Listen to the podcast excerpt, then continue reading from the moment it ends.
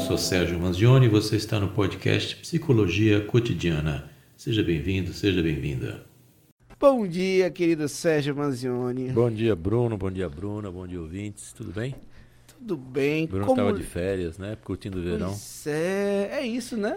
Meu verão ele já começou de férias. É... Como lidar com a estação mais quente do ano, Sérgio? Em todos os sentidos, digamos assim.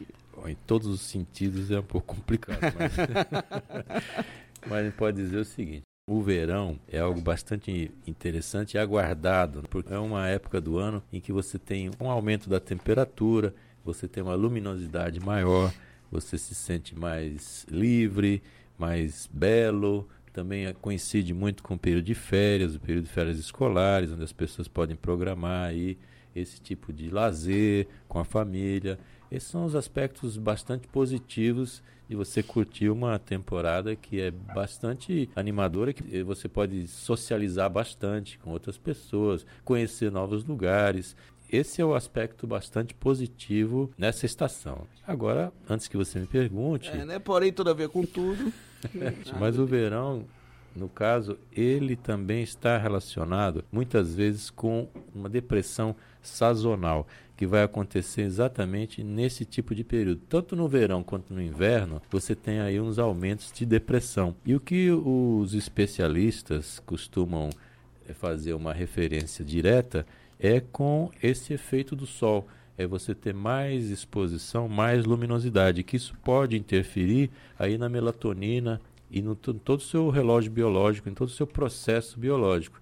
E isso, de fato, pode interferir de forma negativa em algumas pessoas. No caso, quando eu falo algumas pessoas, eu estou me referindo muito mais às mulheres, porque a incidência desse tipo de situação é muito maior em mulheres. Chega a ser entre 60% e até mais de 60%, chegando até 90% dos casos, são em mulheres. Isso tem muito a ver com a modificação não só da melatonina, que é um processo importante, não só para o sono, né, mas também para que a pessoa tenha uma estabilidade de humor e isso interfere também nos hormônios. Então, essa é uma parte que não é a parte tão boa assim. Sim. É, isso também pode ser desencadeado, em alguns casos, também pelos outros gatilhos que estão presentes. Quando a gente fala aqui em, em efeito sazonal da depressão, no caso dos países tropicais, por exemplo, a gente tem uma sequência aí que pode desencadear isso, que é o final do ano, o Natal, que a gente falou aqui sobre aquelas questões das tristezas e alegrias do Natal, o início do ano, que é aquela renovação dos planos, é fazer o planejamento para o ano, que isso pode ser pesado também para a pessoa. Engata isso com o verão, e isso também pode ser algo bastante desagradável. O inverno também, vamos falar do inverso, né? E o que acontece é que as férias, que podem ser boas e, e, salutares, e muitos passam na Chapada, essas férias, na né? Chapada hum, Diamantina. Muitos. Muitos, né? Muitos jornalistas é, Muitos jornalistas. Chamados Bruno. De, de, nome Bruno. Uhum. E Bruna. Infelizmente eu não, né? Só o Bruno mesmo. Ainda não, né?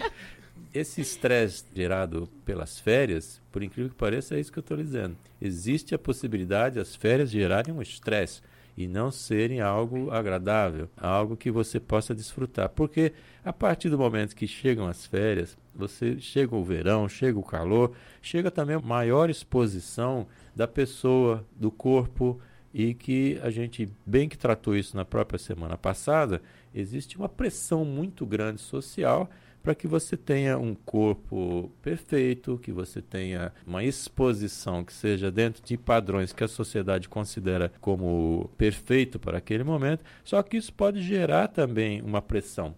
Isso ao inverso do que a gente falou no início, que seria um, um momento assim de socialização, de você poder curtir melhor a praia, onde você socializa, etc. Você também pode ter o efeito inverso, quer dizer, não vou para a praia porque eu não vou me expor eu vou ficar isolado porque eu não estou em condições de, de curtir uma praia porque os outros vão estar hum. me olhando.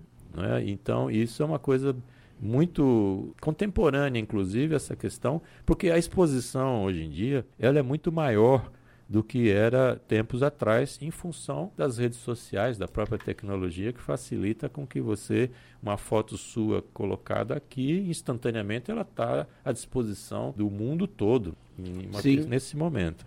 Então, é uma questão também a ser colocada. São os dois elementos. As férias podem ser muito boas para muita gente, e assim deveriam ser, e para outras é um momento de reclusão, de se isolar Aí já em relação ao corpo, mas aquela depressão associada à própria inveja em si, no sentido de, ah, estão todos viajando, mas eu não. Ah, todos estão no ensaio da banda X hoje, na melhor segunda-feira do mundo, mas eu não. Também acontece, Sérgio. É uma questão de perspectiva.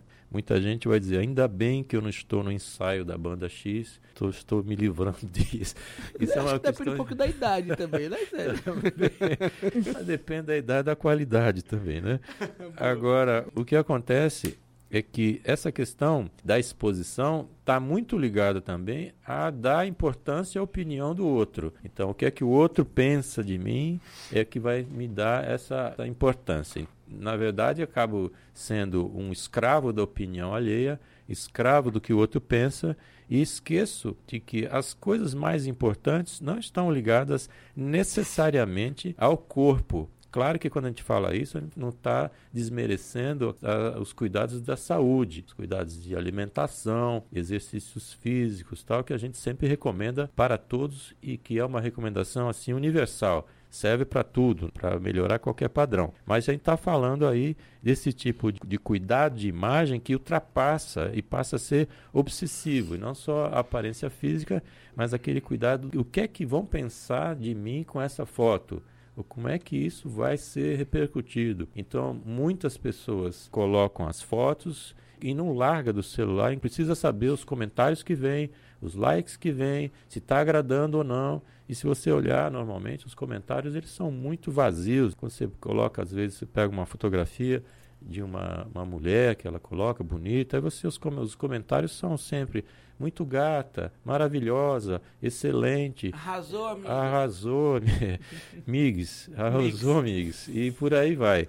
Então, é, é, um, é, uma escravidão do pensamento alheio. E isso também pode ser mais um agravante aí no verão. No final das contas, a gente está fazendo um balanço aqui que parece que tem muito mais coisa negativa no verão do que positiva. É. Né? Mas a questão é que a gente tem que pontuar um pouco mais as questões negativas, porque exatamente as negativas é que trazem sofrimento Sim, claro. inclusive, é interessante a gente ponderar que, enquanto as, o verão pra gente é um momento de ir pra praia, de tirar aquela foto na lancha, de poder viajar, é o momento de algumas pessoas de trabalhar, né? A gente precisa entender que há também um sistema injusto nisso e que não necessariamente seria uma inveja, mas, pô, por que, que o outro tem essa condição? Por que, que eu tenho que, inclusive, aproveitar esse período para poder vender cerveja na praia, ficar embaixo do sol castigando? Então, essas muitas faces do verão são interessantes a gente ressaltar, inclusive o calor. Como lidar com todas essas questões, né? Você falou uma coisa muito interessante aí, e tem uns números que, se eu não me engano, me, não me falha a memória, anualmente as pessoas que podem sair de férias e que curtem férias no Brasil, esse número de deslocamentos de viagens para férias, se eu não me engano, está em torno aí de 40 milhões de pessoas que podem fazer esse tipo de movimento. Se nós estamos falando em 40 milhões que fazem esse tipo de movimento, nós estamos falando aí em 180 milhões que não fazem. Uma coisa é você estar tá fazendo turismo, Outra coisa é você estar tá trabalhando nesse processo. E apesar de que, nos dias de hoje, estar trabalhando também é outra bênção do verão, porque você tem aí também trabalhos que são temporários e que são gerados em Salvador. Basicamente, você tem muitos trabalhos temporários gerados a partir do final do ano e que se estende até o período do carnaval né? e que muitas vezes não são muito valorizados até. E esse pessoal também pode sentir esse peso aí, viu, Bruna? Que é de, de, ver os outros estarem se divertindo e a pessoa trabalhando. Isso uhum. é uma uhum. coisa que também pode pesar. Com certeza.